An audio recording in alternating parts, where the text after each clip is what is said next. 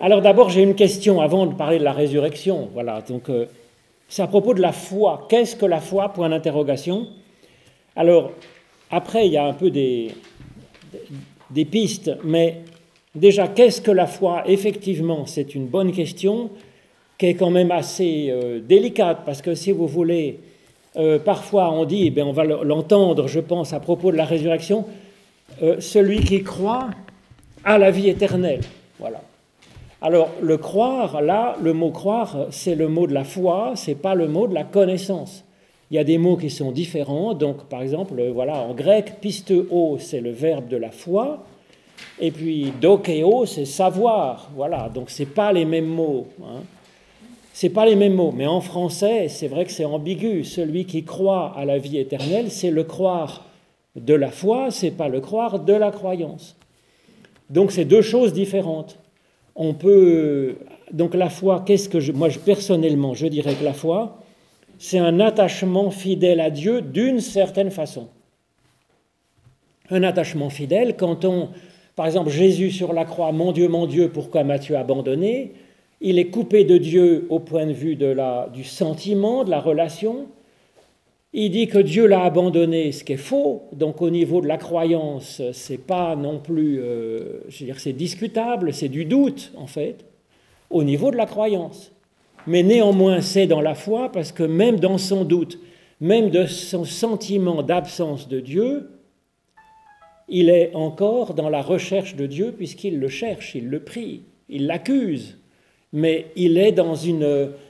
Il, y a ce lien, si vous voulez. Donc je crois que c'est ça, c'est un attachement fidèle à Dieu d'une certaine façon. Même quand on doute, on est encore, euh, si vous voulez, quand on doute de Dieu et qu'on le lui dit, eh bien, on est encore euh, dans la foi, puisqu'on on a cet attachement, cette recherche, ce lien, ce, voilà. Quand euh, Abraham, quand Moïse négocie avec Dieu disant je ne suis pas d'accord, eh bien, ils sont encore dans la foi, puisque c'est avec Dieu qu'ils discutent pour faire les grognons. Voilà. Donc, c'est important, je crois ou bien celui qui prie, qui prie sans croire à, Dieu, il dit oui, j'y crois pas, mais quand même je vais le prier, c'est de la foi. Voilà. C'est un attachement. Et puis c'est comme à la dans un couple ou entre amis ou avec les enfants. Quand on gueule, c'est bon signe, parce que ça veut dire qu'il y a du lien qui est maintenu. On s'exprime, on est vers l'autre. Alors que quand on fait la gueule, on tourne le dos, on discute plus, c'est plus compliqué parce que ça veut dire comment on peut avancer, vous comprenez? Euh, Donc voilà, donc euh, je crois qu'effectivement c'est important d'être dans ce lien. Alors ensuite la question continue. L'amour, je crois, est un sentiment. Que l'on aime son père, son frère, son ami, son amant, cela doit faire partie des sentiments dans lesquels se mêlent quelque chose de physique, les neurones, les hormones peut-être, lorsqu'on souffre aussi physiquement, puisqu'on souffre aussi physiquement quand on perd l'être aimé. Alors l'amour, je crois, est un sentiment, l'amour dont on parle là, oui, quand on aime son père, son frère, son ami, son amant, c'est un amour qui comprend effectivement des sentiments. Mais L'amour dont on parle dans la Bible, c'est pas le même mot là non plus. Si vous voulez, en français, le mot amour, c'est assez général. C'est un attachement positif, mais on ne dit pas dans quel sens cet attachement est positif. On peut aimer sa grand-mère et on aime le chocolat, c'est pas la même chose. Voilà. C'est pas la même chose, c'est de l'amour dans les deux cas mais ce n'est pas la même chose. Voilà. Et donc, euh, l'amour qui nous est commandé dans la Bible, c'est l'amour agapé. C'est le souci de l'autre. Alors que l'amour de. Euh, l'amour, par exemple, de, de, l'amitié, c'est philéo. Voilà. Ça veut dire c'est un, attachement assez réciproque, pas toujours, mais en tout cas, c'est un attachement, on cherche l'intérêt de l'autre par euh, sentiment, effectivement, voilà. Hein. Et puis, Eros, c'est l'amour où l'autre nous fait du bien quand il est présent. C'est pas forcément érotique, mais on, est, on a besoin du le sentiment, on, a besoin viscéralement de l'autre, de la présence de l'autre. Donc ça peut être l'amour de sa grand-mère, peut être éros, c'est pas érotique, mais ça nous fait du bien d'aller voir sa grand-mère. Vous voyez? C'est donc il y a ces différents attachements qui existent. Alors l'amour, la foi, on nous commande d'aimer Dieu, mais c'est l'amour, c'est agapé. Ensuite, on peut avoir un sentiment religieux, effectivement, c'est possible. Hein. ça peut être une émotion religieuse, qui, ça peut être aussi quelque chose qui, voilà, qui nous fait plaisir d'être avec Dieu dans la prière. Donc ce serait du sentiment religieux. On a le droit, bien sûr. Hein? Ça peut toucher à la pensée, effectivement, comme c'est indiqué dans le deuxième point de ma jolie question.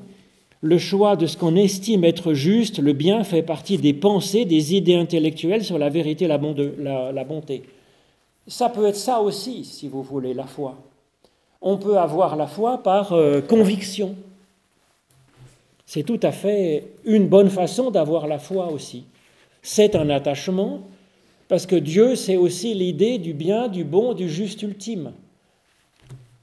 Et donc l'attachement à Dieu, ça peut être l'attachement à cet idéal que l'on place devant nos yeux, auquel on est attaché et qui nous anime, voilà, que l'on aimerait voir animer nos pensées et puis notre cheminement de vie et nos actes. Donc la foi peut être un sentiment, je le disais en premier, mais la foi peut être aussi une pensée, une conviction que l'on choisit d'avoir et face à laquelle on se place, par exemple, le matin dans la prière et pour ça, on n'a pas obligé de croire qu'il existe, de croire par la croyance qu'il existe quelque part un Dieu qui est assis sur un nuage quelque part. Ça peut être pour nous une idée abstraite du bien, du bon. Voyez? Et à ce moment-là, c'est par la conviction qu'on va se tourner vers ce qu'on appelle Dieu,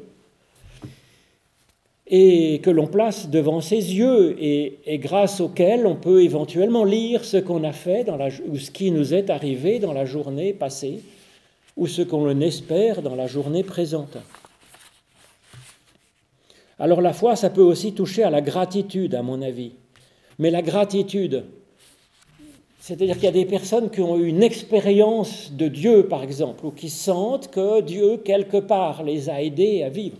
Moi, quand j'interroge des personnes âgées, en particulier, que je vais visiter, par exemple, avec euh, toujours intérêt, en fait, et enrichissement, la personne humaine est, en fait, je trouve, formidablement attachante d'abord et intéressante en plus. Surtout quand on a quelques, quelques dizaines d'années, voire centaines d'années de vie derrière soi.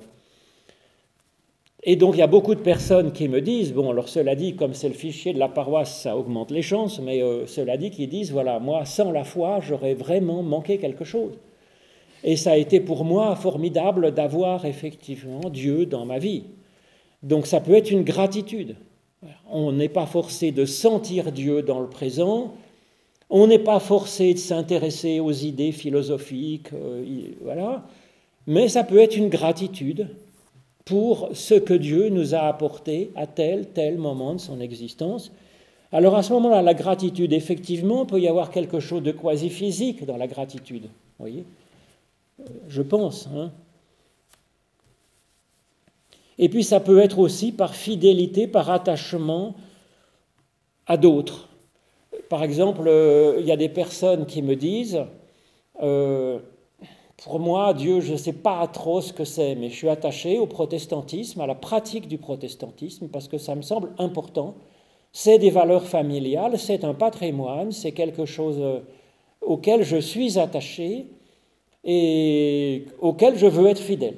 Eh bien, on a le droit aussi, et c'est pas saut du tout, parce que si vous voulez, l'humanité, elle progresse comme cela, c'est-à-dire que on recueille le patrimoine des générations passées, et puis on essaye de voir en quoi est-ce que ça nous anime aujourd'hui, et puis on le retravaille pour que ça nous anime euh, aujourd'hui, puis qu'on essaye eh bien, de transmettre au monde le patrimoine des générations passées qu'on a redigéré, retraduit, enrichi peut-être, et pour le transmettre aux générations futures.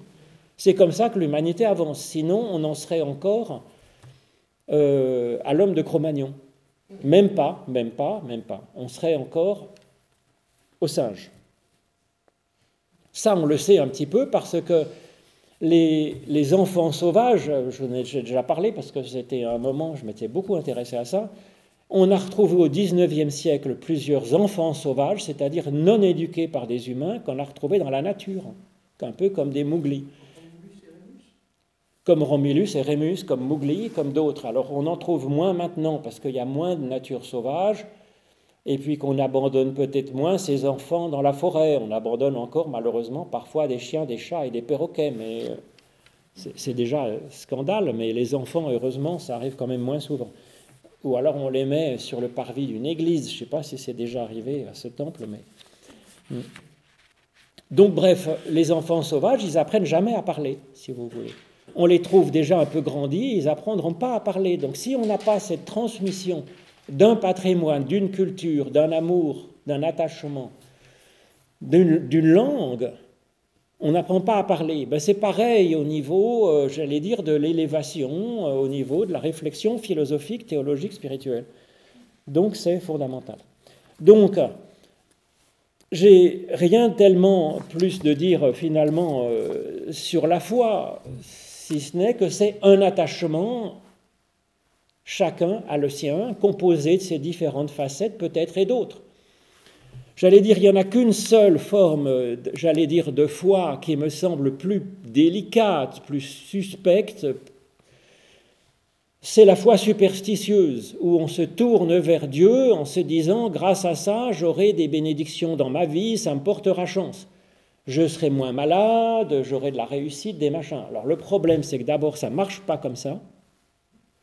Et ça, on ne nous a pas rouler dans la farine en nous vendant Jésus-Christ, parce que Jésus, il avait un peu la foi, paraît-il, ça ne lui a pas porté chance, voyez. Donc euh, on ne nous dit pas que ayez la foi, ça vous portera chance. Ayez foi, ça vous portera sur la croix peut-être. Voilà, abandonné de tous. Avec même ces affaires qui sont partagées par les soldats romains en train de continuer à se fiche de sa poire. Donc, euh, la foi superstitieuse, la pratique superstitieuse, c'est un attachement à Dieu, mais en fait, on pense à soi-même. Quand on prie Dieu pour sa santé, par exemple, on a le droit de penser à sa santé devant Dieu quand on en est préoccupé. Mais si on prie Dieu en disant, voilà, je vais faire des sacrifices, donner de l'argent, euh, faire plein de prières, machin, pour que Dieu me donne la santé, ça marche pas comme ça, si vous voulez. Ça ne marche pas comme ça.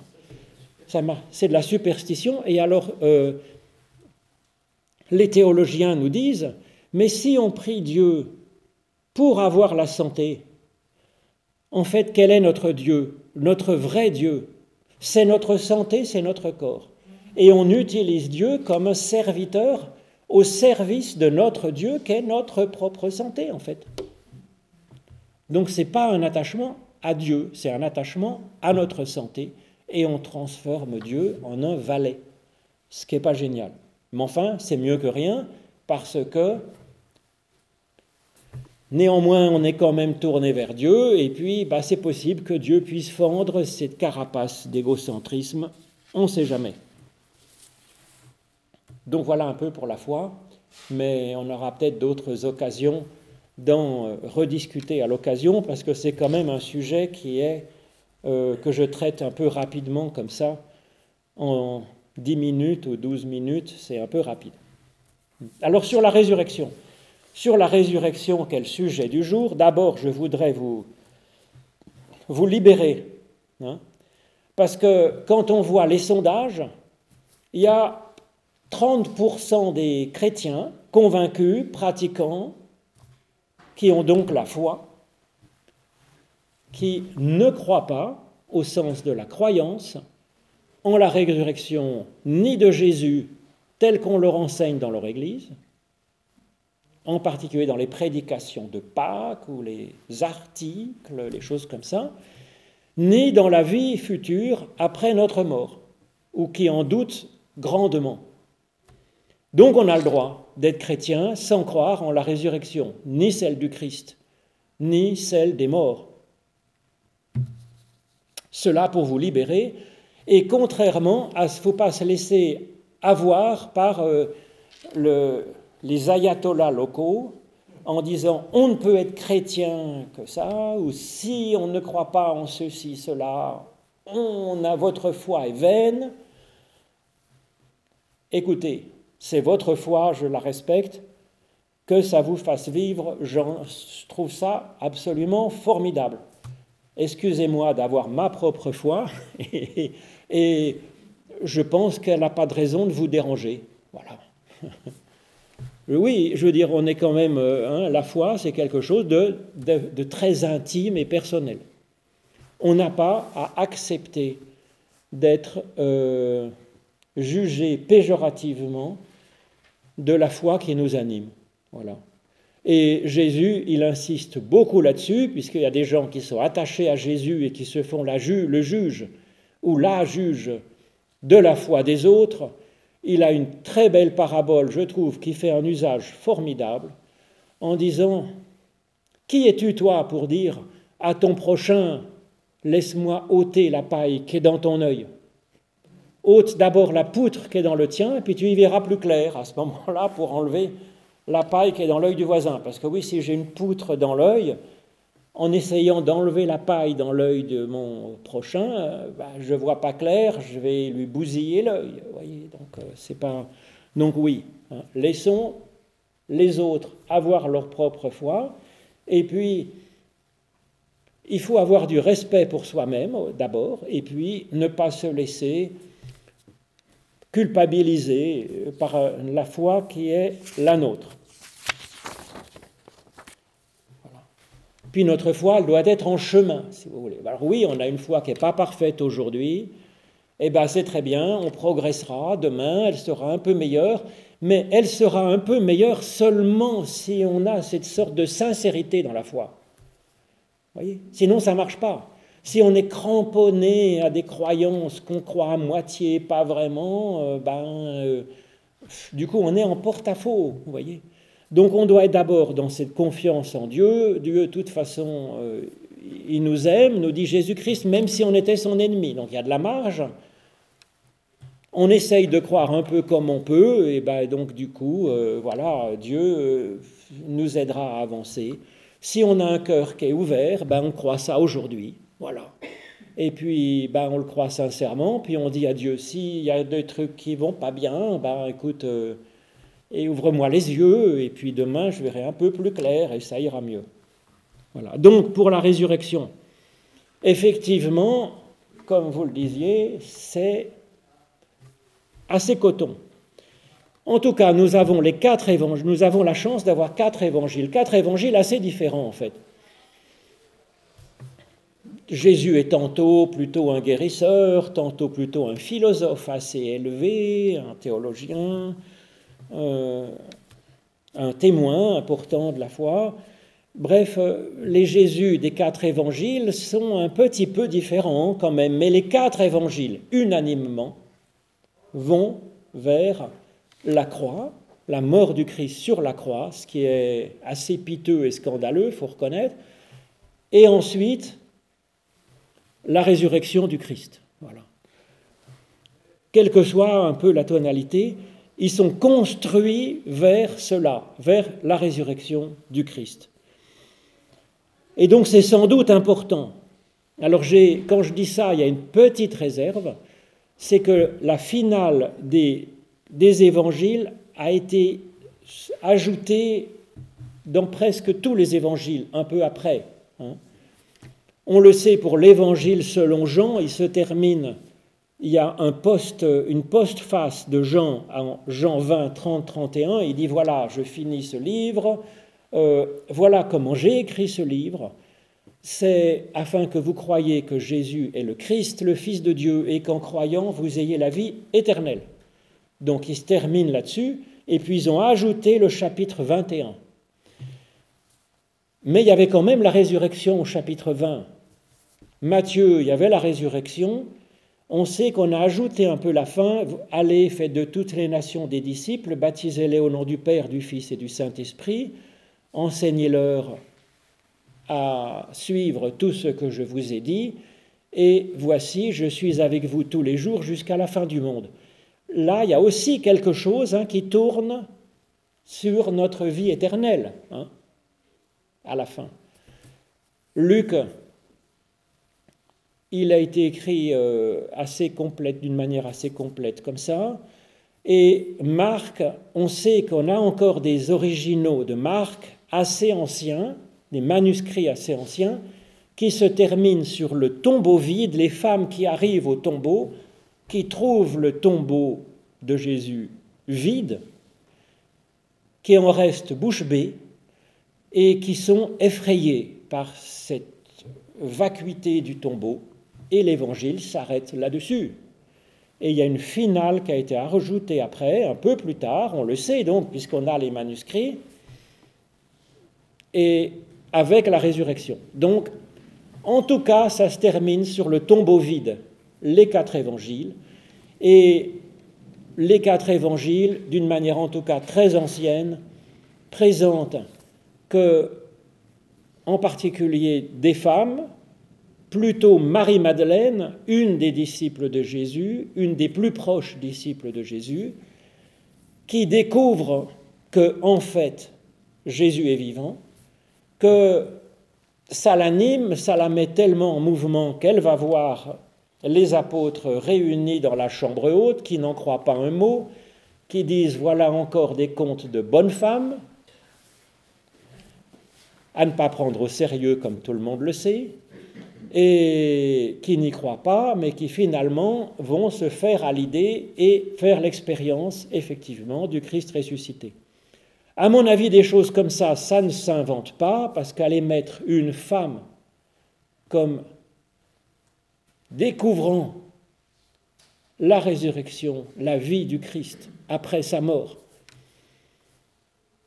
effectivement, dans cette culture-là, c'est quand même assez subversif que ça soit elle qui soit la première, qui soit envoyée par Jésus témoigner de ça auprès des apôtres réunis dans la chambre haute, qui ne comprennent rien et qui n'ont rien vu, c'est gênant, si vous voulez, parce que ces textes, ils ont été écrits et diffusés dans les années, une trentaine d'années après la mort de Jésus au moment où l'Église se constitue sur le témoignage de ses apôtres, où on essaye de structurer l'Église, et voilà que ces récits de résurrection, avec Marie-Madeleine qui invente, qui découvre, qui transmet, comme vous voulez, cette vie du Christ après sa mort, qui devance les plus grands apôtres, c'est gênant, vous comprenez, c'est gênant à cette époque-là particulièrement. Donc, à mon avis, ça ne s'invente pas. Si ça ne s'invente pas, du coup, à mon avis, il y a un parfum de vérité, d'historicité. Alors ensuite, historiquement aussi, qu'est-ce qu'on peut dire? On peut dire que cette mort de Jésus sur la croix, c'est vraiment scandaleux, piteux, euh, lamentable, parce que si vous voulez, c'est c'est un échec, euh, c'est d'abord c'est tout à fait avilissant, si vous voulez. Dans le contexte de l'époque, je crois qu'on ne se rend pas compte à quel point c'est c'est péjoratif pour une personne de subir cette, euh, cette exécution qui est des plus dégradantes et infamantes. Je sais pas, on ne peut pas bien saisir pourquoi, si vous voulez dans notre culture, mais à l'époque, on sait que c'était vraiment euh, scandaleux. D'ailleurs, les chrétiens ont été tellement choqués par ça que, si vous voulez, ils ne représentent pas Jésus sur une croix avant la fin du IVe siècle. Jésus n'est jamais représenté par des chrétiens sur une croix avant la fin du IVe siècle. Parce que pour eux, c'est dégueulasse, c'est honteux, c'est sale, c'est gênant. Et c'est un graffiti qu'on a qui est assez ancien, qui date du début du IIIe siècle, peut-être, je ne sais pas quoi, où on se moque des chrétiens. Quelqu'un fait un graffiti et se moque des chrétiens. et, dit Alaxamenos adore son Dieu. Et on voit un Christ à tête d'âne qui est sur une croix. Pour se moquer de Jésus, qui est comme un âne crucifié. Donc c'est pour se moquer. Voilà. Donc, c'était vraiment honteux. C'était un échec. Voilà le Messie, voilà, en qui ils plaçaient leur espérance. Et voilà que ça se finit piteusement. Et donc, ils devraient avoir peur de la persécution qui avait lieu à l'époque, donc, puisqu'on a crucifié Jésus. C'était pas rien. Donc, la bande de Jésus, ils pouvaient craindre pour leur peau. Et puis, leur espérance était quand même un peu torpillée, si vous voulez. Hmm. Eh bien, assez rapidement, en quelques mois, une ou deux années peut-être, ils vont être pris d'un enthousiasme tel, tellement fort, tellement communicatif, que 20 ans après, il y a déjà des dizaines et des dizaines d'églises chrétiennes partout un peu dans le bassin méditerranéen qui sont nées avec un enthousiasme formidable et vivifiant. Donc ça, si vous voulez, non plus, ça ne s'invente pas. C'est pas avec trois belles idées qu'on met dans un bouquin qu'on provoque un enthousiasme pareil. Donc il s'est passé quelque chose de décisif chez ces hommes, chez ces femmes, qui a fait qu'ils ont été pris d'un tel enthousiasme. Eh bien, c'est ce qu'on appelle la résurrection. Alors, on peut se poser effectivement la question historique, qu'est-ce qui s'est passé Hein? et puis la deuxième question, bah, ce serait en quoi ça nous concerne, en quoi ça nous fait vivre, comme ça a fait vivre ses disciples. Voilà. Alors est-ce que cet événement historique, donc, hein, ce qui s'est passé, euh, est-ce que c'est en chair et en os que Jésus est ressuscité? Ou est-ce que c'est spirituellement? Alors, tous les évangiles ainsi que Paul, unanime, parle de la résurrection comme étant fondamentale. Est-ce que c'est une réanimation de Jésus Plus ou moins, dans certains textes? En tout cas, ce dont on peut être sûr, c'est que unanimement, le Christ est vivant spirituellement pour les disciples. C'est-à-dire que leur foi en Christ, leur relation au Christ, ce que leur apporte le Christ dans leur vie devient extrêmement vivifiant. Donc on ne sait pas si c'est le corps de Jésus de Nazareth qui est revenu à la vie pour quelques heures ou quelques jours, selon les textes. Ce qu'on peut dire en tout cas, c'est que ce Christ ressuscité, quelle que soit la manière dont il est ressuscité, physiquement, spirituellement, on ne sait pas, il est en tout cas vivifiant. Ceux qui sont ressuscités, ce qui est ressuscité, c'est la foi de ses disciples, c'est leur enthousiasme, c'est leur... Euh, ça c'est sûr. Hein. Alors Jean, à la fois, dans l'évangile selon Jean, le Jésus ressuscité, c'est le plus physique, hein, corporel. Il mange des poissons, il faut toucher les trous qui sont dans ses mains, dans son côté. Mais en même temps, le Jésus de Jean, il passe à travers les murs. C'est quand même pas tellement physique, ça, si vous voulez. C'est quand même plutôt spirituel. Ils sont enfermés dans la salle haute, avec porte fermée, et Jésus apparaît, pouf, comme ça. Paul, c'est aussi le plus spirituel. Hein il parle que le corps du ressuscité, c'est pas un corps en viande. Hein. Il dit autre est notre corps de chair qui est en viande, qui est pourrissable. Autre est le corps des ressuscités qui est un corps spirituel. Donc, en même temps, il dit, il parle de la résurrection comme fondamentale. En même temps, il dit, voilà, cette résurrection du Christ, il ressuscite dans un corps ressuscité, et, le, corps le corps des ressuscités, c'est des corps spirituels, des corps glorieux, qui ne pourrissent pas, qui ne sont pas faits donc de chimie des protéines. Alors on pourrait voir en quoi est-ce qu'on entend la résurrection des corps, si vous voulez. C'est pas un corps en viande, mais c'est un corps quand même spirituel. Alors moi je dirais c'est un individu personnel. c'est important parce que on va voir dans la suite que la manière dont Jésus ressuscite, ça nous parle de notre résurrection à nous, pour tous les évangiles, si vous voulez. Donc euh, c'est important quand même. Et puis Paul, c'est le plus spirituel parce qu'il dit que le Christ ressuscité, c'est ce qui lui apparaît quand, sur le chemin de Damas, partant persécuter les chrétiens, il, il vit une conversion par cette expérience spirituelle. Hein. Il dit, je ne sais pas si c'était dans mon corps ou hors de mon corps. En tout cas, il est élevé au septième siècle. Et donc c'est une expérience spirituelle comme beaucoup de mystiques peuvent en vivre, hein, comme nous pouvons en vivre, comme beaucoup de chrétiens en vivent, ou dans d'autres religions. Enfin bref, pour lui, le Christ ressuscité, c'est ce Christ de la foi, vous comprenez C'est pas un Jésus en chair et en os qui vient, tiens, coucou. Euh. non, c'est bien après l'ascension, euh, c'est. Voilà. Alors ensuite, Luc il est très spirituel aussi. On a le récit fantastique hein, des disciples d'Emmaüs dans Luc 24. Donc euh, les disciples sont désespérés, ils s'éloignent, et puis Jésus les rejoint dans ce chemin d'éloignement, de déconversion, de déconversion, de découragement, de perte de foi. Dans voilà, ils perdent l'espérance, mais quand même, ils pensent à Jésus. Donc c'est encore de la foi en Jésus. Et Jésus les rejoint dans ce chemin, mais ils ne le reconnaissent pas.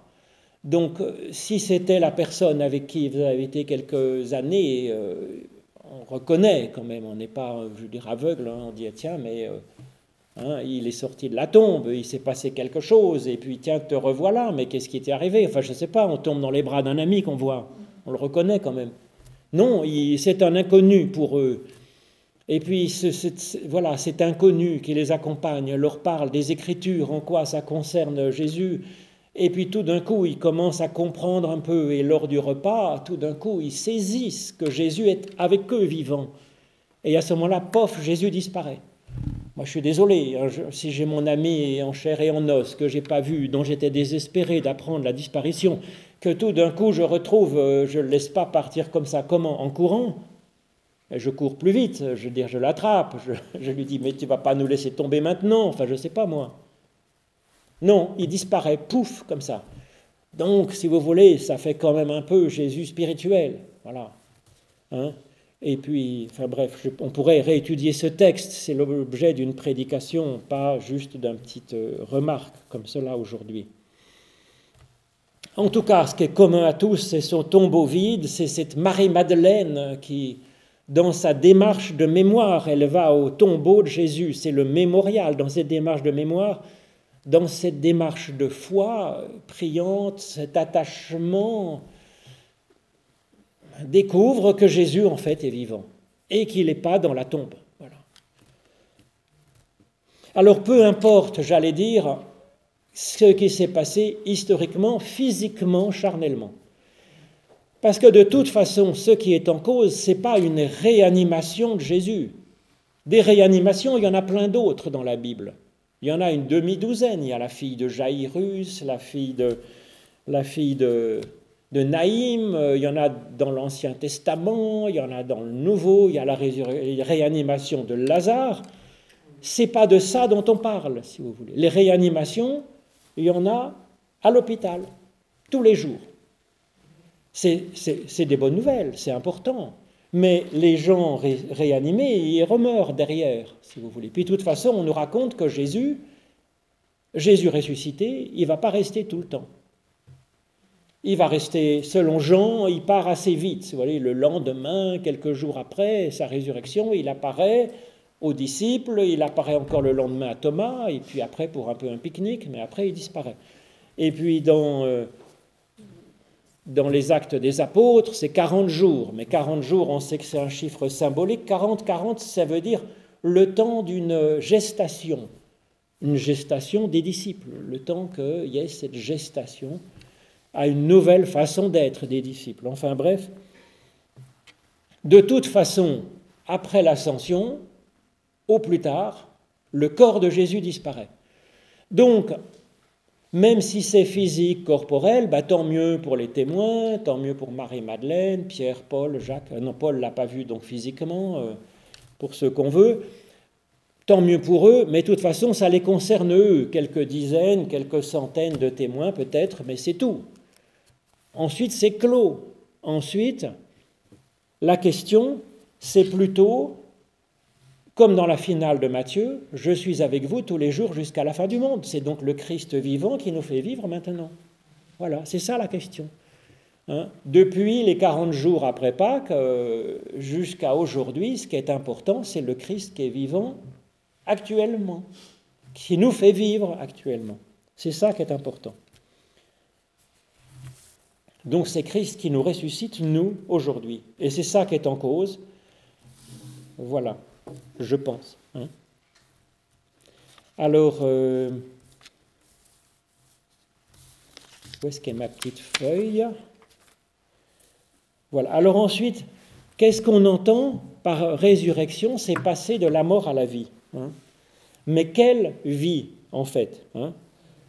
Passer de. Quelle vie? Alors c'est là, si vous voulez, qu'il y a peut-être un peu quelque chose de trompeur dans un certain sens, parce que on dit résurrection, justement, quand on entend ça, on pense à une réanimation. Voyez? À cause du re. Le re, on pense à un retour. Alors que ce n'est pas ça qui est en fait, c'est mal traduit, à mon avis, ce mot est un peu trompeur. Dans le grec des évangiles, euh, c'est plutôt le fait de s'éveiller c'est même pas se réveiller après un sommeil, c'est s'éveiller. Ou alors se mettre debout. Hein. ou alors être éveillé ou être mis sur pied, être mis debout. Et donc c'est plutôt ça qui est en cause. Et ça, ces mots-là, eh bien c'est des mots, si vous voulez, qui sont des mots de la vie de tous les jours, ce sont des mots qui sont des mots euh, de la vie courante. Hein, ce n'est pas un retour en arrière. C'est pas comme croient certaines religions des réincarnations. C'est pas ça le retour de Jésus à la vie. C'est pas un retour à la vie. Ça existe ce mot en grec. Par exemple, quand le père du fils prodigue dans la parabole de Luc 15 dit voici mon fils, il était perdu, il a été retrouvé. Il était mort et il est revenu à la vie. Là, il y a le mot retour à la vie. Voyez? C'est Anna qui veut dire de nouveau, et puis Zao qui veut dire vivre. Hein c'est effectivement retour à la vie. Mais pour la vie de Jésus, euh, la résurrection de Jésus dit non, on dit Jésus, il a été éveillé, il a été mis debout. Et c'est ça qui nous est dit dans la résurrection. Quand on parle de notre résurrection dans ces textes, on parle d'être mis debout ou d'être éveillé. Et puis deuxièmement, quand on parle de la vie, en français il y a un seul mot, mais en grec il y a plusieurs mots. Il y a bios, c'est la vie biologique. Il y a psyché, c'est la vie psychique, comme son nom l'indique, psyché. En grec, la vie psychique, la vie, la pensée, l'intelligence, la vie de l'esprit. Hein, voilà, la vie psychique. Et puis il y a Zoé, Zoé qui est la vie, la qualité de vie, la vie spirituelle, la vie profonde, la vie éternelle, justement. Mais quand on dit, voilà, euh, quand Jésus dit, euh, par exemple dans Jean 10, voilà, je suis venu afin que mes brebis aient la vie et qu'elle l'ait en abondance c'est Zoé, c'est la vie spirituelle. C'est pas la bios pour longtemps, vous comprenez? Et donc quand il parle de ça, ou quand on parle celui qui croit, il a la vie éternelle, c'est pas la bios éternelle, c'est la Zoé éternelle. Vous comprenez? Et, donc, euh, il ne faut pas se tromper de quoi on parle, si vous voulez. Ce n'est pas une bios euh, qui dure euh, longtemps, longtemps. Parce que comme dit l'humoriste, si vous voulez, la, vie éternelle, c'est long, quoi. Surtout sur la fin. C'est pas une vie, c'est pas une vie qui, dure comme ça. C'est une qualité d'être. c'est une qualité de vie, c'est une vie, c'est une dimension de notre vie que la mort n'atteint pas. Donc il y a effectivement quelque chose qui est de l'ordre de l'éternité, c'est-à-dire du plus long que les 120 ans qu'on a à vivre. Hein. Effectivement, au-delà de, ces 120 ans, il y a quelque chose de nous qui est encore vivant, mais c'est pas du plus longtemps, si vous voulez. Et c'est pas à force de réincarnation ou de réanimation. C'est quelque chose de notre qualité d'être qui reste en vie. Voilà. Mais, vous voyez, euh, c'est quelque chose déjà qui est, qui est à vivre dans le temps présent. Alors c'est pourquoi euh, on parle souvent, si vous voulez, mais on n'y fait pas attention dans le, dans le texte comme ça, parce qu'on est toujours avec notre idée que, bien sûr, on sait bien qu'on vit dans cette vie, puis finalement qu'un jour on doit tous mourir. Enfin, moi, c'est ce qu'on m'a dit, mais j'y crois moyen parce que je ne l'ai jamais expérimenté, si vous voulez. Donc, on me l'a dit, mais vous savez, moi, je suis assez pragmatique. Tant que je n'ai pas vu, j'y crois pas, comme dirait Thomas. Donc on m'a dit que je mourrais, moi je dirais pour l'instant, hein, comme le parachutiste qui a oublié son parachute dans le hangar. Il dit pour l'instant tout va bien, vous voyez. Tout va bien, tout va bien, donc je veux dire ça va aller. Moi je me dis pareil pour ma vie, si vous voulez. Je dis bah non, je veux dire je vis, voilà. je sais qu'un jour je devrais mourir, mais en attendant tous les autres jours on vit, donc, euh, donc pour l'instant ça va. Donc j'y crois moyen que je devrais mourir un jour, mais enfin bon, et on me l'a dit, donc d'accord. Mais en tout cas, notre espérance, c'est effectivement d'avoir. Euh, alors, donc, si je dis ça, c'est que voilà, on sait qu'on mourra un jour, et puis on nous a dit qu'ensuite, eh ben, on était un peu endormi quelque temps, peut-être ou pas, voilà, et puis que finalement, on est ressuscité pour être jugé. Hein, on est jugé, et puis ensuite, bah, si on est à peu près bon pour l'examen, euh, si ça va à peu près, ben, on continue dans la vie éternelle après. Ou alors des fois, il y a des stages de, de réhabilitation, de rééducation, de redressement entre-temps, mais finalement, on est accueilli dans les verts pâturages et tout est bien. Alors, ce qui est rigolo, c'est que ça, si vous voulez, en fait, c'est pas tellement ce qui est marqué dans les textes bibliques. Ça, c'est de la mythologie grecque ou de la mythologie égyptienne. Hein. c'est pour ça que les Égyptiens bâtissaient des pyramides, c'est pour ça que les cultes euh, orphiques dans euh, la culture grecque, ils avaient sur eux toujours un petit rouleau en or avec l'incantation qu'on pouvait finement attraper si on est mort. Vous voyez, on peut attraper son petit rouleau en or si on est mort, on attrape son petit rouleau qui était dans, quelque part dans sa poche ou dans sa tunique, et puis on peut lire l'incantation pour obtenir le passage vers la vie éternelle. Il faut avoir le mot de passe, si vous voulez, comme euh, quand on entre dans un site internet, dans sa messagerie. Hmm. Donc ça, c'est grec ou égyptien?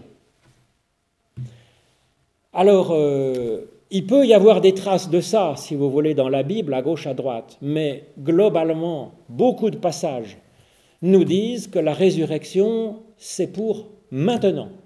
Et quand on regarde, si vous relisez un évangile, par exemple, qui se lit en trois heures, hein, si vous avez une fois une après-midi dans votre chalet où il fait un peu plus vieux, vous prenez l'évangile selon Jean, vous le relisez depuis le prologue jusqu'à la fin, et vous faites attention à ça, vous verrez par exemple que Jean nous dit, celui, euh, je peux chercher le, passage, hein, c'est par exemple là, c'est Jean 5 par exemple. Hein. Euh, Jean 5, 21, 22, je ne sais pas comment. En vérité, en vérité, je vous le dis, celui qui écoute ma parole et qui a foi en celui qui m'a envoyé, il a la vie éternelle. Il n'y a pas marqué il aura la vie future. Il a marqué il a la vie éternelle dans le présent. Il ne vient point en jugement, mais il est passé, il est passé de la mort à la vie. Donc il est déjà passé de la mort à la vie. Et puis il y a pas mal de passages. Il y a par exemple Paul qui dit, vous avez été ressuscité avec Christ. Vous avez été ressuscité avec Christ. Il en parle au présent. Et il dit maintenant, puisque vous avez été ressuscité, bah, essayez de vivre de ces choses d'en haut, d'une vie supérieure. Il dit voilà, soyez conséquents avec cette résurrection que vous avez déjà vécue. Et donc la résurrection, c'est plutôt quelque chose qui est synonyme d'une conversion. D'une conversion, d'un éveil à la Zoé, à la vie, la vie dans la vie. Euh, ça, je pense que c'est quand même fondamental. Et quand on voit, euh, par exemple, le dialogue de Jésus avec Marthe, c'est Jean 11. Hein. Marthe, elle a perdu son frère, donc elle en est bien désolée. Je comprends. Alors elle dit, elle dit à Jésus, elle dit, bah, je sais que mon frère ressuscitera à la dernière heure. Mais en fait, l'air de dire, ça me fait une belle jambe, parce que c'est maintenant que mon fils, que, mon, que mon frère me manque. Évidemment. Hein. Et Jésus dit, mais quiconque croit en moi, quiconque a foi en moi, hein, il, est déjà passé de la mort à la vie, il passe de la mort à la vie, et euh, il est vivant et, il ne mourra jamais, il sera vivant euh, même s'il meurt. Voilà, je crois que c'est ça, c'est les mots. Donc vous voyez, cette vie qu'on a maintenant par la foi, elle est plus forte que la mort, elle traverse la mort. C'est une vie qui est plus forte que la mort. Donc c'est ça qui est en cause. Voilà.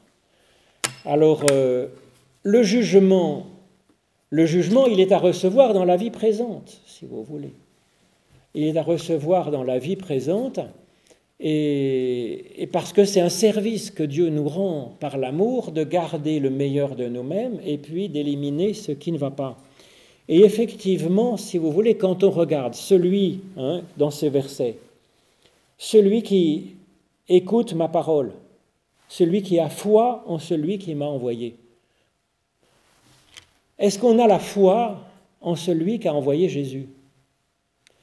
Bah Bien un peu, mais à combien de pourcents dans une échelle de 0 à 100 Personne n'est à 100%.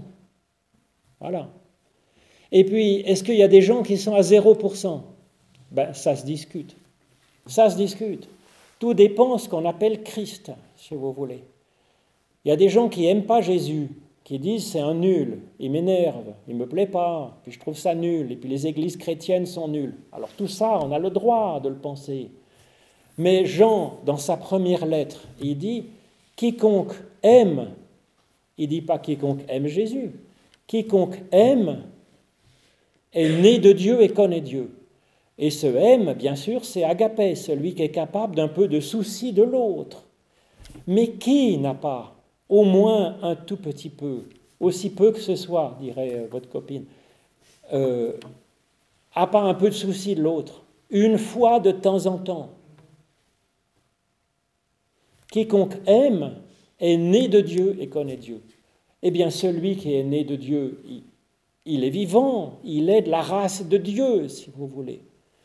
Donc, ça veut dire, cette dimension de nous qui est capable d'aimer, elle est vivante plus que la mort. Quand on, est, quand on aime un peu, quand on est capable de souci, pas simplement, purement égoïstement de soi-même, il faut du souci de soi aussi, bien sûr. Jésus dit, il faut aimer son prochain comme soi-même. Il faut aussi un peu de souci de soi, sinon on meurt.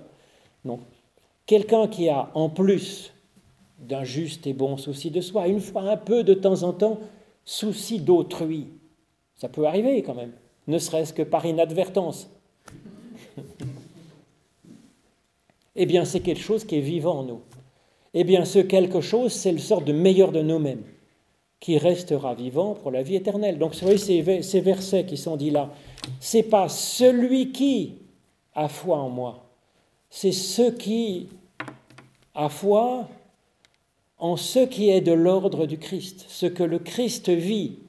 Donc celui qui a foi, celui qui, celui qui vit de l'amour, du souci de l'autre, celui en qui frémit une fois de temps en temps d'espérance. Alors c'est ce qui, en chacun, c'est cette part de chacun qui est vivante d'une vie supérieure qui dépasse la mort. Alors ensuite, évidemment, on n'est pas parfait. Donc, euh, alors on est dans cette échelle entre zéro, la cellule, la paramécie, et puis le Christ qui est enfin, comme dit Pilate, l'homme, l'humain véritable. Entre la cellule, la paramécie, et puis, euh, Jésus-Christ, on est où entre les deux? On est, mettons, quatre. Pour sœur Emmanuel, qui est mon admiration euh, humaine la plus vive que j'ai rencontrée, euh, je dirais, elle est à 80%. Ben, il reste les 20%, ben, la pauvrette. C'est déjà pas mal. Et eh bien, si vous voulez, le jugement de Dieu, c'est ce service qui nous est rendu pour passer de 80 à 81, éliminant un peu ce qui est de l'ordre, ben oui, d'un égoïsme effronté, euh, d'une quelque chose qui va pas bien, des soucis, des blessures anciennes, euh, de la dépression. C'est pas un jugement moral seulement, c'est simplement quelque chose qui va pas bien, un manque de développement peut-être, que sais-je. Donc bref, ce jugement est à recevoir maintenant. Alors ensuite, cette résurrection qui est à vivre maintenant, c'est de l'ordre de la conversion, effectivement. Quelque chose qui était désespéré, qui était aigri, égoïste, euh, haineux, euh, ou simplement endormi, nul, pas grandi, pas développé, en bourgeon, euh, en embryon, voilà, qui naît à la vie. Alors ça peut être de la résilience. Des fois, il y a du retour en arrière, il y a des choses qui ont été blessées, qui ont été cassées, qu'il y a des deuils. La preuve, Marthe, Marie-Madeleine, Marie-Madeleine, elle est en deuil de Jésus. Elle a ce travail de mémoire affectueux, elle va à la tombe, elle veut embaumer le corps, et puis elle découvre, en fait, dans cette démarche de mémoire affectueuse, de réel attachement, le texte, vous pourrez le relire, c'est dans Jean 20, elle, se retourne, nous dit le texte, c'est-à-dire elle se convertit en fait. Le mot retourner et conversion, c'est le même hein, dans le hébreu ou dans le grec de la Bible. Hmm. Elle se retourne une première fois, elle se retourne une deuxième fois. Donc c'est une, conversion progressive pour finalement saisir que le Christ est vraiment vivant. Et ça la rend vivante, puisqu'elle va courir, elle est mise en route, en, mouvement, et elle va vers les autres pour les mettre en vie. Donc vous voyez, c'est une, une sorte de résilience, mais c'est plus que ça. C'était, on était désespéré, on était dans un deuil euh, bouleversant. Et, puis, euh, elle revient, voilà, il y a quelque chose du retour, effectivement, là, pas simplement de l'éveil, mais un retour à une vraie relation avec cette personne aimée qui, est, qui, qui a disparu, une nouvelle relation avec cette personne. Donc c'est à la fois un retour en arrière, mais à la fois c'est aussi un éveil, c'est à la fois quelque chose qui nous, qui nous remet sur pied, qui nous remet debout et qui nous met en route, voyez. Donc c'est à la fois une résilience, un retour en arrière dans le cas d'un accident, d'un deuil, d'une de quelque chose qui ne va pas, et en même temps, ça peut être l'occasion d'une d'une vie plus intense et plus profonde, donc d'un éveil et d'une mise sur pied. Donc voilà quelle est la résurrection, à mon avis, qui est à vivre dans le temps présent, avec la confiance que ça se poursuit, que ce meilleur de nous-mêmes est vivant au-delà euh, de, des bornes de notre bios, si vous voulez et de notre psyché aussi. Même quand euh, on est un peu perdu, que la psyché est atteinte, ça peut arriver dans le grand âge, hein, euh, ou dans des accidents, euh, et même si la bios est atteinte, eh bien, il y a cette Zoé qui se poursuit. Voilà. Alors ensuite, On n'a pas beaucoup d'informations sur la manière dont on est vivant après la mort, bien entendu. Même si on nous le disait, on n'aurait pas, si vous voulez, les catégories de pensée qui nous permettent de saisir ce que ça pourrait vouloir dire qu'une vie en dehors du bios, parce que notre expérience est ainsi. Donc c'est comme si on essayait d'apprendre à un aveugle de naissance ce que c'est que la couleur rouge, on peut essayer de lui expliquer, mais il ne saura jamais ce que c'est que la couleur rouge. Pour ça, il faudrait que ses yeux voient et qu'il sache ce que c'est que la couleur rouge. Mais on ne peut pas l'expliquer, vraiment. C'est pareil pour nous, pour la vie hors du corps, dans la suite.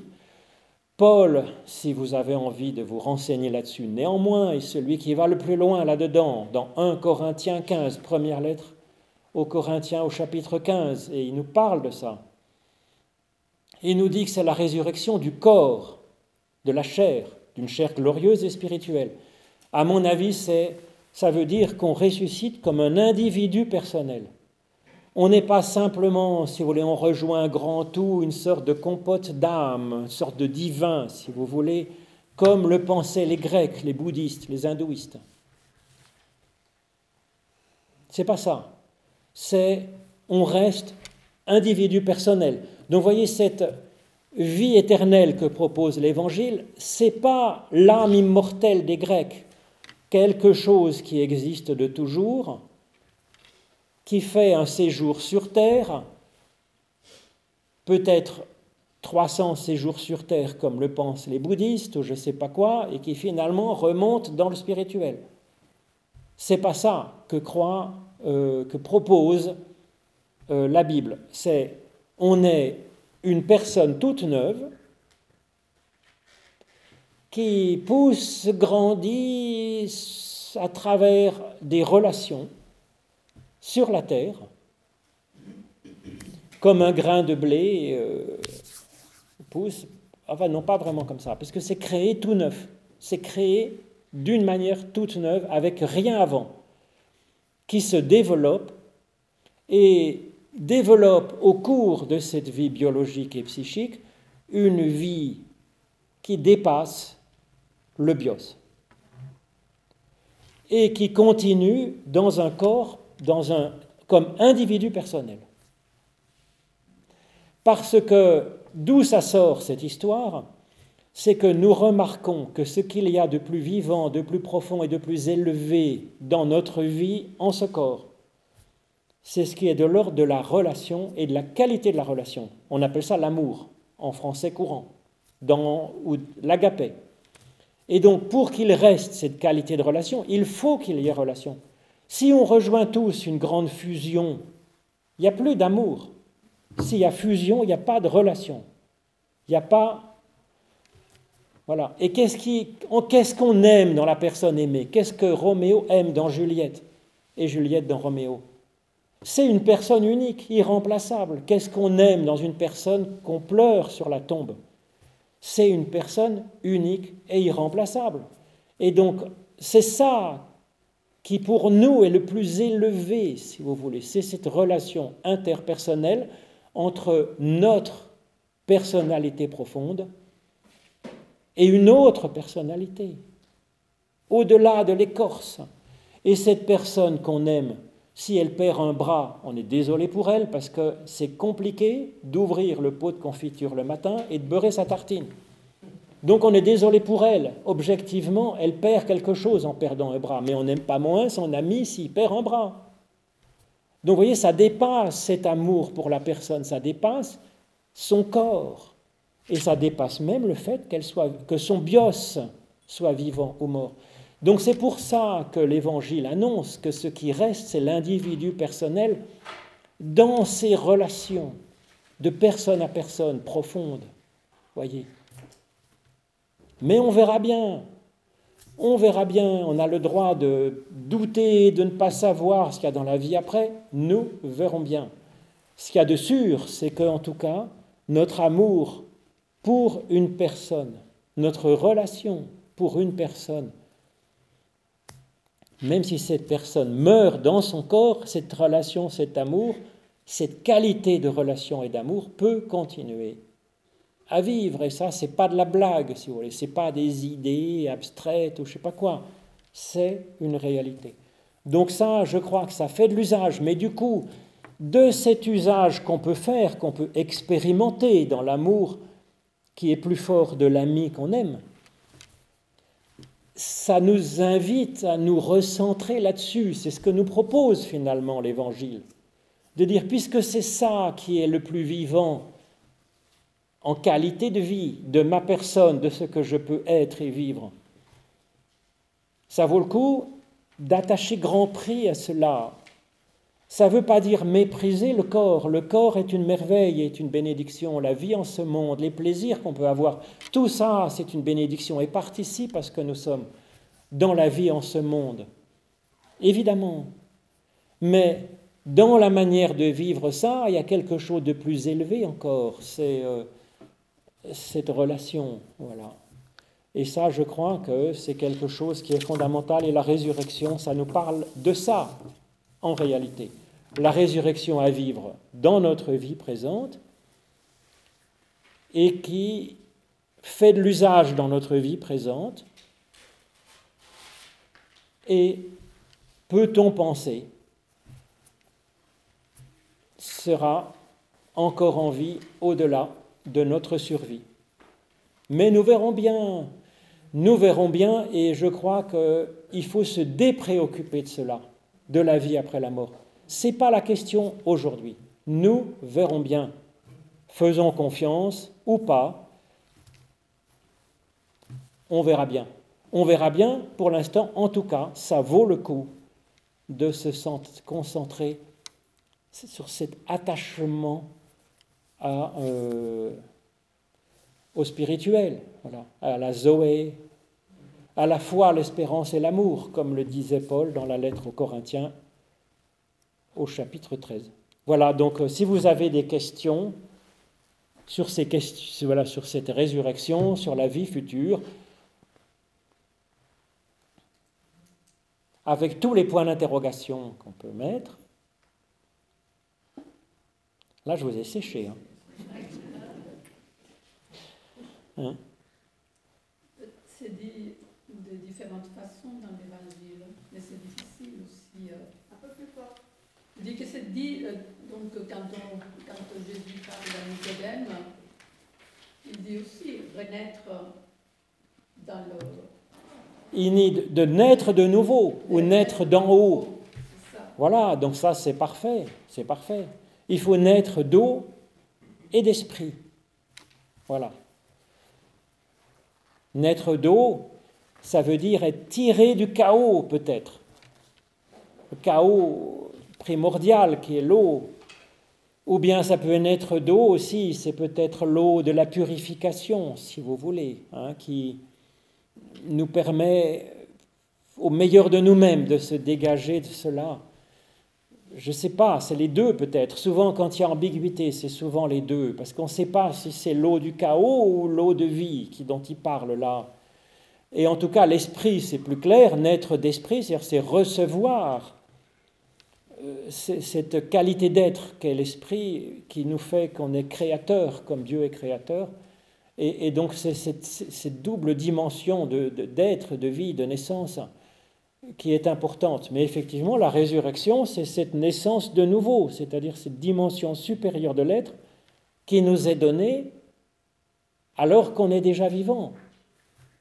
Du bios et du psyché, de, la vie biologique et puis de la vie psychique. Et recevoir ce qui est de l'ordre du souffle divin, de cette capacité à aimer et à créer, à sortir de soi pour produire du vivant.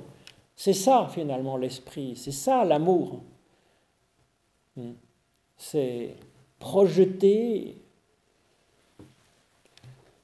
du vivant, du, de l'amour, du, du, mieux, quoi, si vous voulez. C'est ça.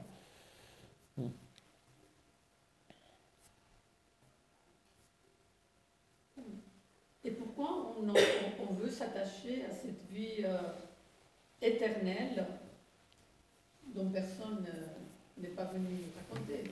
Alors, on, a des paroles du Christ qui nous dit que la résurrection et, dans ses vies même. Ah oui, c'est intéressant ça. Mais je trouve qu'effectivement, il y a deux choses. C'est d'abord, si vous voulez, que on a quand même cette expérience de la finitude de la vie et ça pose quand même question. Parce que la vie est belle et on se dit, ben voilà, euh, euh, qu'est-ce qui fait euh, Comment on peut prolonger cette vie? C'est quand même déjà une question. mais je pense que c'est un petit peu aussi comme, comme l'air, si vous voulez. Quand, quand, on se bouche le nez, qu'on arrête de respirer au bout de 30 secondes, on croit que l'air existe alors qu'on ne le voit pas, si vous voulez. C'est-à-dire qu'on est fait pour respirer. Et donc je crois qu'on est fait quand même pour vivre de cette vie supérieure, de cette vie éternelle. Et on a cette aspiration quand même à l'éternité. Je crois que c'est en nous, c'est pas simplement pour se rassurer face à la fragilité de l'existence, certes. Peut-être que c'est ça, diront les athées. Peut-être. Euh, mais on peut dire aussi que c'est déjà une... On sent que nous sommes faits pour l'éternité. C'est une expérience qu'il y a quelque chose en nous, par la Zoé, qui dépasse la finitude de notre vie, qu'il y a quelque part en nous cette expérience de la vie éternelle, voyez qui n'est pas simplement une imagination qu'on se fait, mais quelque chose qui est déjà l'expérience de la vie éternelle. Du coup, on le sent à travers ce qu'il y a de plus profond et de plus beau dans notre être aujourd'hui, si vous voulez. Je pense que ça fait partie de notre expérience vivante en ce temps. Voilà. Et qu'ensuite, donc, euh, spontanément, on se tourne vers cette espérance, comme l'enfant se tourne vers le sein de sa mère. Parce qu'il a goûté, comme c'est bon. Et quid des expériences de personnes qui se sont vues mourir et qui tardent ou au moment où elles sont très malades ou lors d'un accident les expériences, oui, de, de, mort euh, approchée, ou de, hein, les near-death expériences, les NDE. Donc, euh, moi, je trouve que c'est touchant et que c'est intéressant, et je me suis aussi beaucoup intéressé à ça, comme je me suis intéressé aux enfants sauvages. Euh, je, je trouve que c'est toujours intéressant de, de s'ouvrir, si vous voulez, aux, aux, choses un peu, aux bornes, si vous voulez mais j'en ferai pas du tout une preuve, si vous voulez. Alors ça peut être, comme je viens de vous dire, une expérience de quelque chose qui est de l'ordre de la zoé, de la vie qui dépasse la bios. Peut-être, et peut-être non. Ça peut être aussi, si vous voulez, simplement les endorphines. Quand la vie, quand notre corps est en stress d'une façon ou d'une autre, il y a des endorphines qui se déclenchent et qui font que on a effectivement euh, l'expérience de, euh, je dirais pas de voir des éléphants roses, mais quelque chose comme ça, si vous voulez, une sorte de bien-être, une sorte de lumière, une sorte de... Et j'ai fait beaucoup de courses à pied jusque dans les 40-45 ans. Ensuite, j'en ai fait moins parce que j'avais mal aux genoux, mais cela dit, j'ai plus mal aux genoux d'ailleurs maintenant, je pourrais réessayer, mais bon. Euh, bref, euh, si on court, qu'on aime bien la course à pied, qu'on fait de la course à pied assez fort, eh bien, euh, on peut voir aussi presque des éléphants roses, vous voyez ce que je veux dire. C'est pas la near death expérience, comme on dit en français, mais, mais c'est pas loin, à mon avis, de quelque chose comme ça. Donc moi, j'en ferai pas une preuve, mais néanmoins, je, peux, je veux bien penser que peut-être c'est quelque chose de l'expérience quand même de la vie de la Zoé, c'est-à-dire de la vie qui vit même au-delà de la survie de notre corps. Mais je préfère, à mon avis, l'expérience que l'on peut faire quand on regarde vraiment au fond de soi-même, dans des moments de vérité, d'intensité que peuvent être des moments de prière, des moments peut-être où vraiment on arrive à se centrer un peu sur soi-même par quelques instants parfois. Ça peut être aussi dans des moments de deuil ou je ne sais pas quoi, quand on cherche vraiment au fond du fond ce qui fait la beauté incroyable de notre être et de notre vie. Là, on peut toucher aussi, il y a toucher ce qui est de l'ordre de la Zoé et en goûter la saveur. Peut-être aussi quand on aime vraiment quelqu'un, on peut toucher aussi ce qui fait que cette personne est pour nous.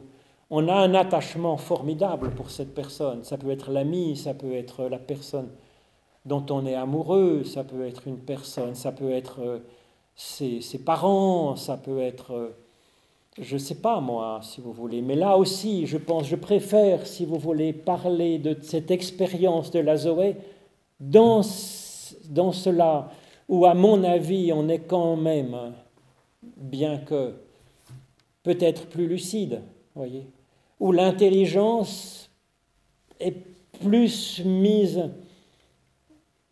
à contribution. Je ne sais pas. En tout cas, si vous voulez, l'expérience mystique, est-ce que c'est comme dit Paul, est-ce que c'est dans notre corps, hors de notre corps? Moi, j'ai vu des personnes très pragmatiques.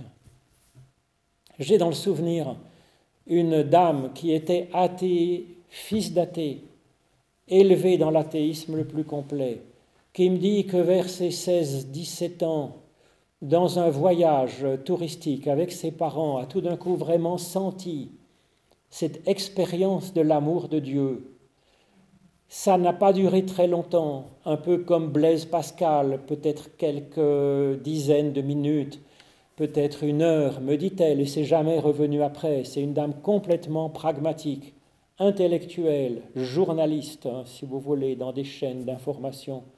Euh, très, une dame terre à terre, c'est pas une hurluberlu qui repeint le plafond, vous voyez, sans échelle. qui me dit J'ai vécu ça et alors qu'elle a été élevée dans l'athéisme complet, et qu'ensuite elle s'est dit, il y a quelque chose, et maintenant je vais chercher ce que c'est que ce quelque chose, et qui s'est tournée vers la foi chrétienne, en faisant, voyez, pas dupe de ni l'histoire du christianisme, ni de la mythologie qui peut y être, ni de ces textes, ni de, mais qui, qui a reconnu quand même dans ces textes que l'on parlait effectivement d'une personne et d'une vie dont elle a fait l'expérience, dans cette expérience mystique, non choisie. Je préfère, si vous voulez, des expériences comme ça, où il y a à la fois une expérience d'une vie au-delà de la survie, mais qui est travaillée par l'intelligence. Ensuite, dans les grandes période de stress. Peut-être aussi, si vous voulez, mais je le rapprocherai de ça, si vous voulez. Hmm.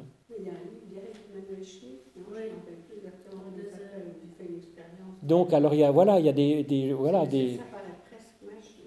Oui, mais ça peut arriver. Comment il s'appelle aussi celui qui, était, qui a été pris en otage par les, des talibans quelconques euh, pendant quelque temps C'était en Moyen-Orient, c'était pas les talibans.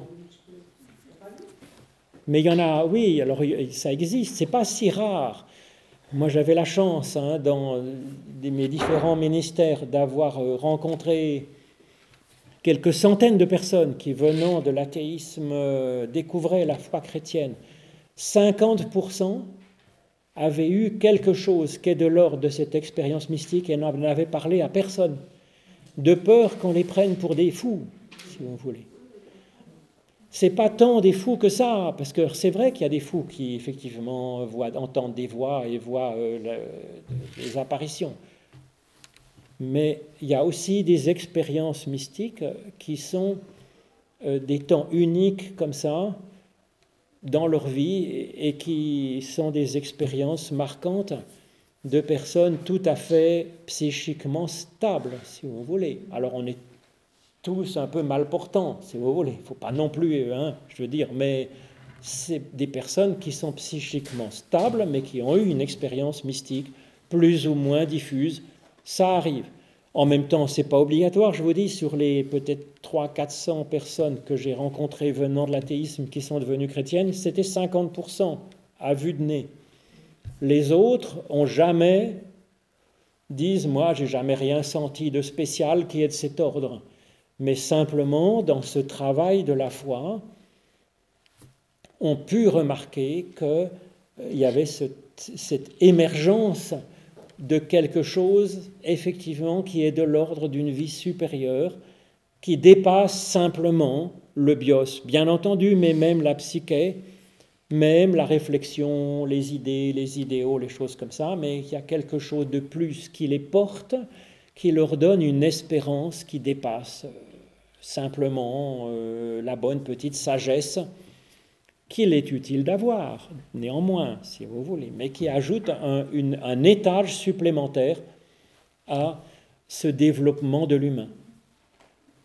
Moi, j'ai pas lu le livre, mais Lita Basset, elle a écrit un livre. Où elle communique avec son fils qui est effectivement mort.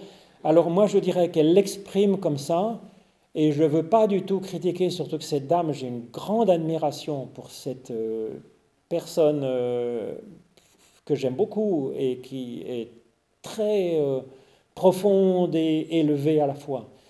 Mais je n'en ferai absolument pas un absolu et je trouve cette idée de communication avec la personne aimée qui est morte, je personnellement, je ne le souhaite pas à quelqu'un.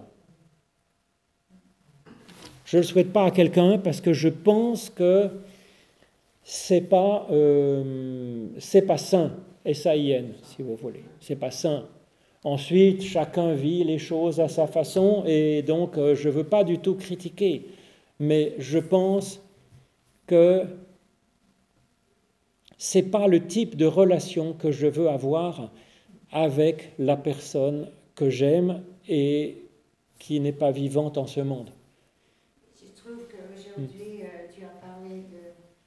est éternel, c'est le meilleur de soi. Et c'est un peu ça. On, peut parler avec quelqu'un euh, en pensant à ces, qualités qu'on a retenues qui restent vivantes. Non, mais ça, c'est très bien. Mais, pas avoir un dialogue avec quelqu'un qui est mort. Mais moi, je n'ai pas lu son livre, mais je trouve que.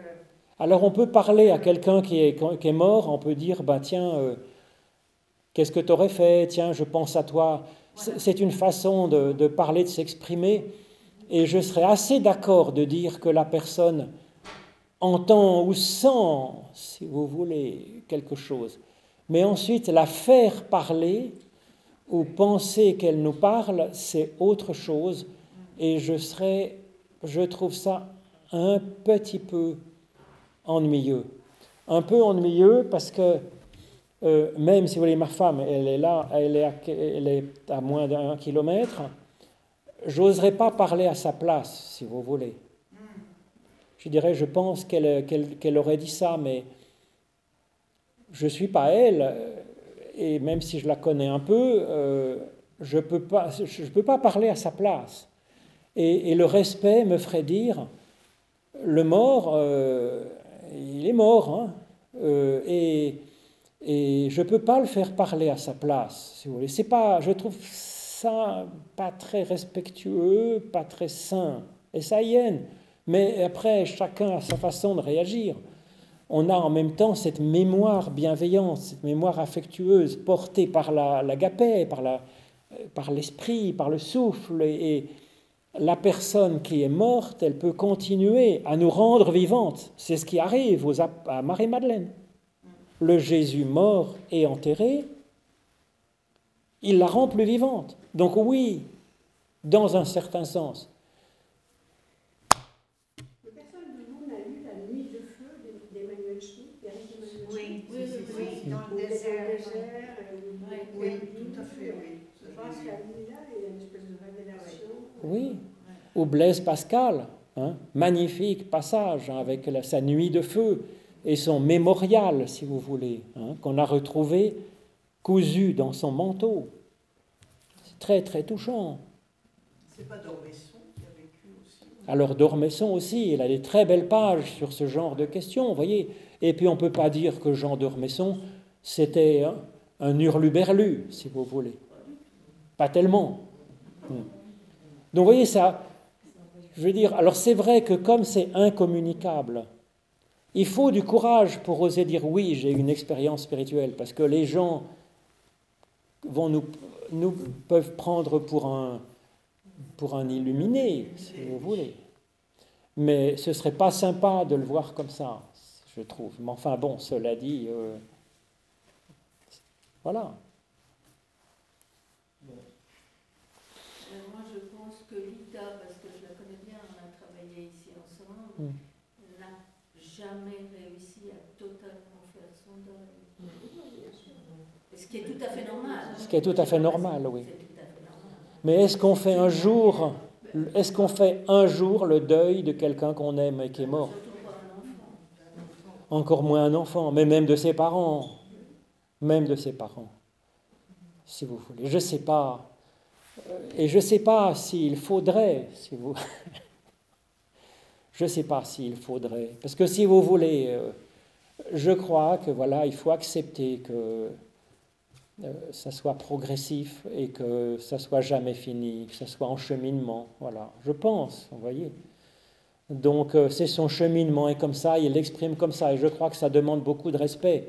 Ensuite, moi, je le conseillerais pas. Je le conseillerais pas. Je le conseillerais pas. Mais néanmoins, c'est pas très loin quand je dis qu'on peut, dans la prière, on peut continuer ou dans l'affection, ou dans la vie quotidienne, on peut continuer à penser aux personnes qu'on aime et qui ne sont plus vivantes dans leur bios, comme si elles étaient vivantes, parce qu'à mon avis, elles le sont, mais dans de l'inatteignable, voilà. Euh, elles le sont, voilà. Mais je crois que voilà, garder cette relation, elle est importante quand même, je pense. Elle est importante et elle, peut nous rendre vivants aussi. Alors ensuite, je ne crois pas qu'on retrouve nos disparus au-delà de la mort, si vous voulez. Je ne crois pas qu'on les retrouve. On est avec eux, mais on sera, on reste avec eux. La relation reste vivante, mais on ne les retrouve pas. On ne les retrouve pas plus qu'on les a avec nous maintenant.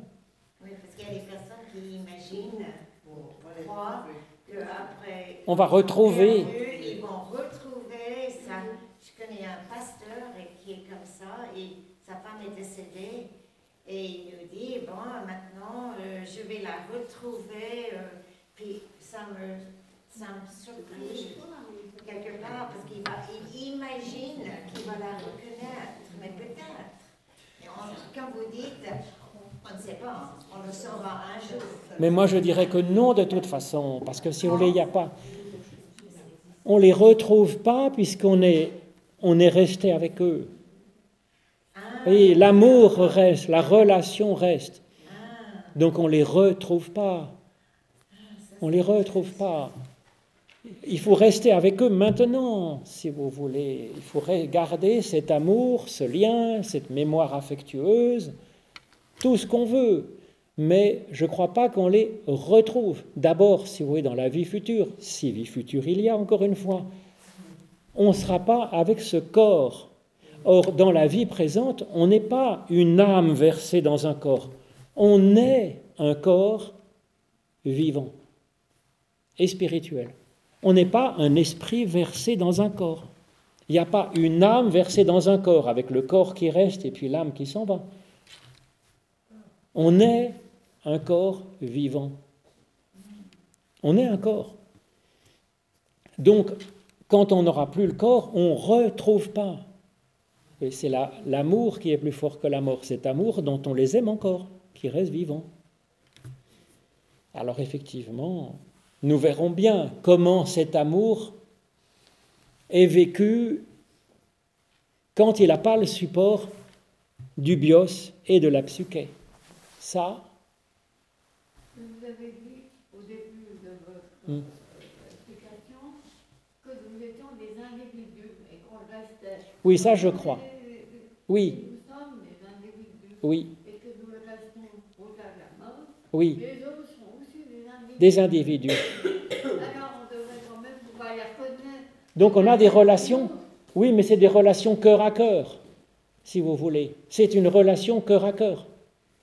C'est une relation d'amour, c'est une relation euh, de communication, mais c'est pas. Oui. On reste en relation. On reste en relation. On se, on se connaît, on ne se reconnaît pas. On continue à se connaître. La personne qu'on a perdue, on la connaît. Et on l'aime. Ben donc on continue à la connaître et à l'aimer. On la continue, on continue, on continue. Oui, mais pour moi, on aura une manière, pas, pas comme nous sommes maintenant, mais il y aura une manière de pouvoir se reconnaître. Chacun. On continue à se connaître, si vous voulez. Je crois que voilà ce que nous dit. Alors après, on n'est pas forcé d'être d'accord. Ce qu'on nous dit, c'est que ce qui est vivant reste vivant à travers la mort. Voyez? Donc euh, notre amour, notre connaissance de la personne, cette relation de personne à personne, elle reste vivante au-delà de la mort, comme elle est vivante avant la mort, dans cette qualité. Alors effectivement, vous avez raison, quand on n'aura plus notre corps, la perspective de ce qu'on est et de ce qu'est l'autre est un peu différente. Mais différente comment? Alors ça, ça, nous verrons bien. Faisons confiance. De toute façon, de toute façon, de toute façon, ne nous inquiétons pas là-dessus, puisque, à mon avis, faisons confiance, et puis c'est tout. Et puis s'il n'y a rien après, ben, on ne le saura pas, puisqu'on ne sera pas là pour le savoir qu'il n'y a rien. Donc, euh, l'un dans l'autre, allons-y gaiement, et le plus tard possible. Merci beaucoup. Parce qu'on a encore deux, trois choses à vivre de sympa. Donc, euh,